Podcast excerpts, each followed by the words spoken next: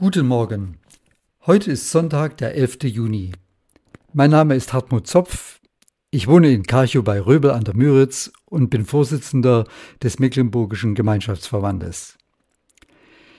In unserem Freizeitheim hier in Karchow hat die Saison begonnen.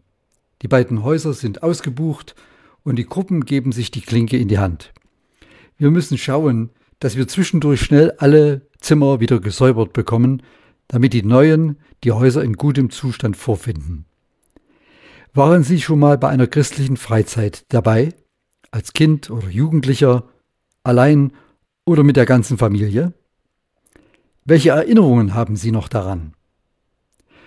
Na gut, es kann sein, das Wetter war heiß, die Zimmermitbewohner anstrengend und der Küchendienst eine Quälerei. Aber erinnern Sie sich auch noch an den Inhalt, also an das, was dabei aus der Bibel rüberkam, was Sie gesungen haben, worüber Sie mit anderen gesprochen haben, vielleicht auch an ein seelsorgerliches Gespräch? Ich kann mich gut an meine erste Kinderbibelwoche, also eine Freizeit für Kinder, erinnern. Sie fand in Krimitschau in Sachsen statt. Das erste Mal war ich eine ganze Woche von zu Hause weg.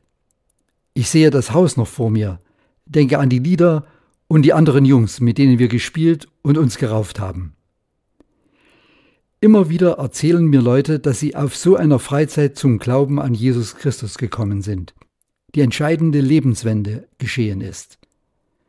Solche Freizeiten sind besondere Zeiten. Sie nehmen uns heraus aus dem Alltag und bieten die Chance einer intensiven Begegnung mit Gottes Wort, der Bibel. Dazu kommt noch, dass diese Begegnung in einem christlichen Umfeld stattfindet, eine tolle Gemeinschaft erlebt wird, offene Fragen gestellt und ganz persönliche Probleme bei Namen genannt werden können. All das ist sonst nur selten so intensiv möglich. Viele Freizeitteilnehmer erfahren das das erste Mal, was das heutige Losungswort sagt.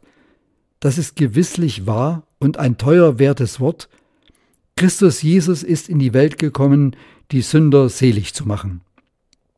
Es steht im 1. Timotheusbrief, Kapitel 1, Vers 15. Teuer und wertvoll ist die Botschaft. Es geht um Rettung, um Gottes Rettungsaktion für sündige Leute wie mich.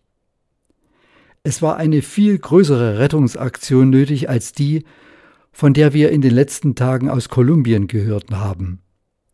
Vier Kinder schlugen sich dort nach einem Flugzeugabsturz völlig allein, sage und schreibe 40 Tage lang im Regenwald durch. Die drei Erwachsenen, die auch an Bord waren, waren ums Leben gekommen. Doch die Kinder überlebten. An der Rettungsaktion beteiligten sich 160 Soldaten und viele Eingeborene wochenlang. Paulus schreibt, ja, Jesus Christus ist in die Welt gekommen, um Sünder zu retten. Auf dieses Wort ist Verlass. Es ist eine Botschaft, die vollstes Vertrauen verdient. Deshalb sind christliche Freizeiten so wichtig. Hier haben junge Leute die oft einmalige Chance, intensiv von dieser großen Rettungsaktion Gottes zu hören und im Glauben ihr Leben für Jesus zu öffnen. Hier hören sie die Botschaft, die teuer und wertvoll ist, wie Paulus schreibt. Sie verdient volles Vertrauen und verändert das Leben und Handeln von Grund auf. Deshalb lohnt es sich, zu einer Freizeit zu fahren, bei der es um diese biblische Botschaft geht.